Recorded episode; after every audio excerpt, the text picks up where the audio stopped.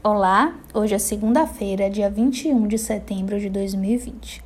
No podcast de hoje falaremos sobre aleitamento materno, alimentação complementar e fórmulas lácteas. Antes, porém, é importante ressaltar que essas práticas alimentares no primeiro ano de vida constituem um marco importante na formação dos hábitos da criança. Esse período ele pode ser classificado em duas fases: antes dos seis meses e após os seis meses. Portanto, é necessário que a gente fale e conceitue esse regime alimentar nessa fase.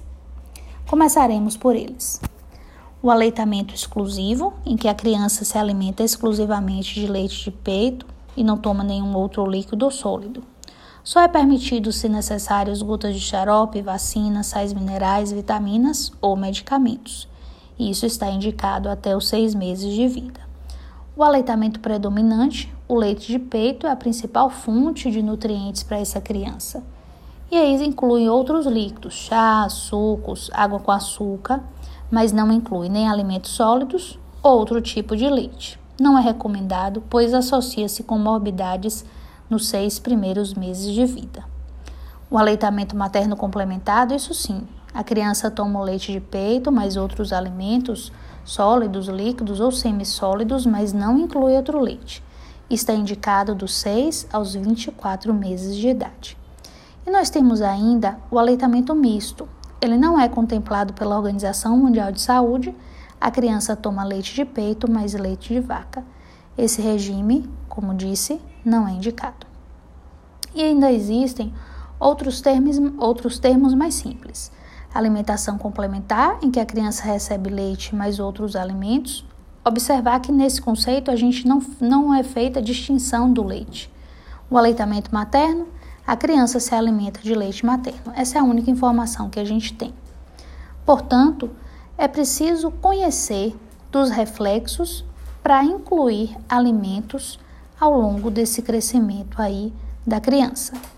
Portanto, é importante considerar a maturidade fisiológica do sistema neuromuscular. Vamos lá.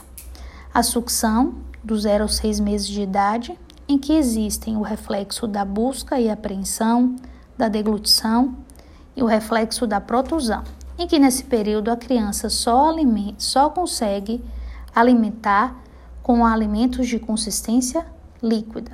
Ela só consegue consistência líquida. Repetindo.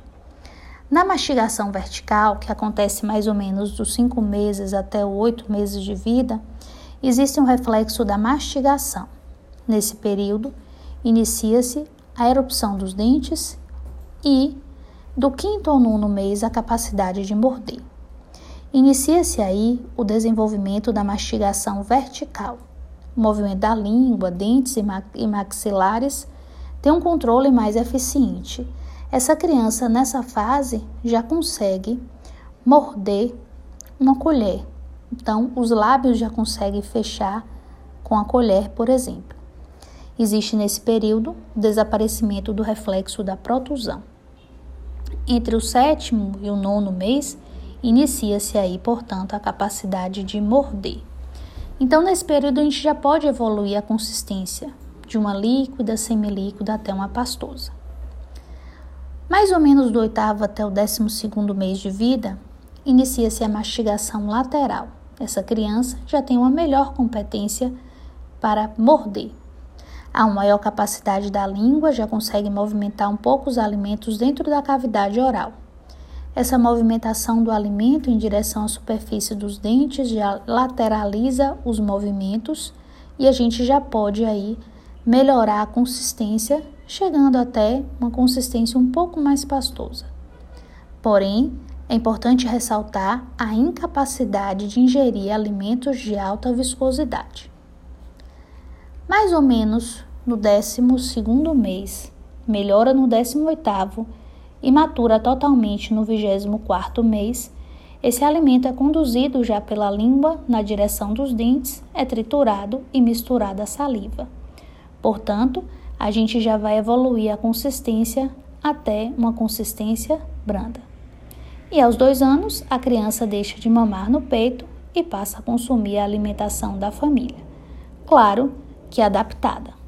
Portanto, é importantíssimo considerar a maturidade fisiológica do sistema digestivo para toda a hidrólise e metabolismo de muitos nutrientes. Então, vamos agora só relembrar de forma rápida as funções renal, imunológica, para que a gente possa compreender melhor essa introdução aos alimentos. A função renal ela ainda é imatura. Portanto, se a gente for usar um leite diferente do leite materno, precisaremos pensar nessa sobrecarga renal e fazer adaptações a essa criança. Imunológica, pensemos que o leite materno tem proteção contra doenças.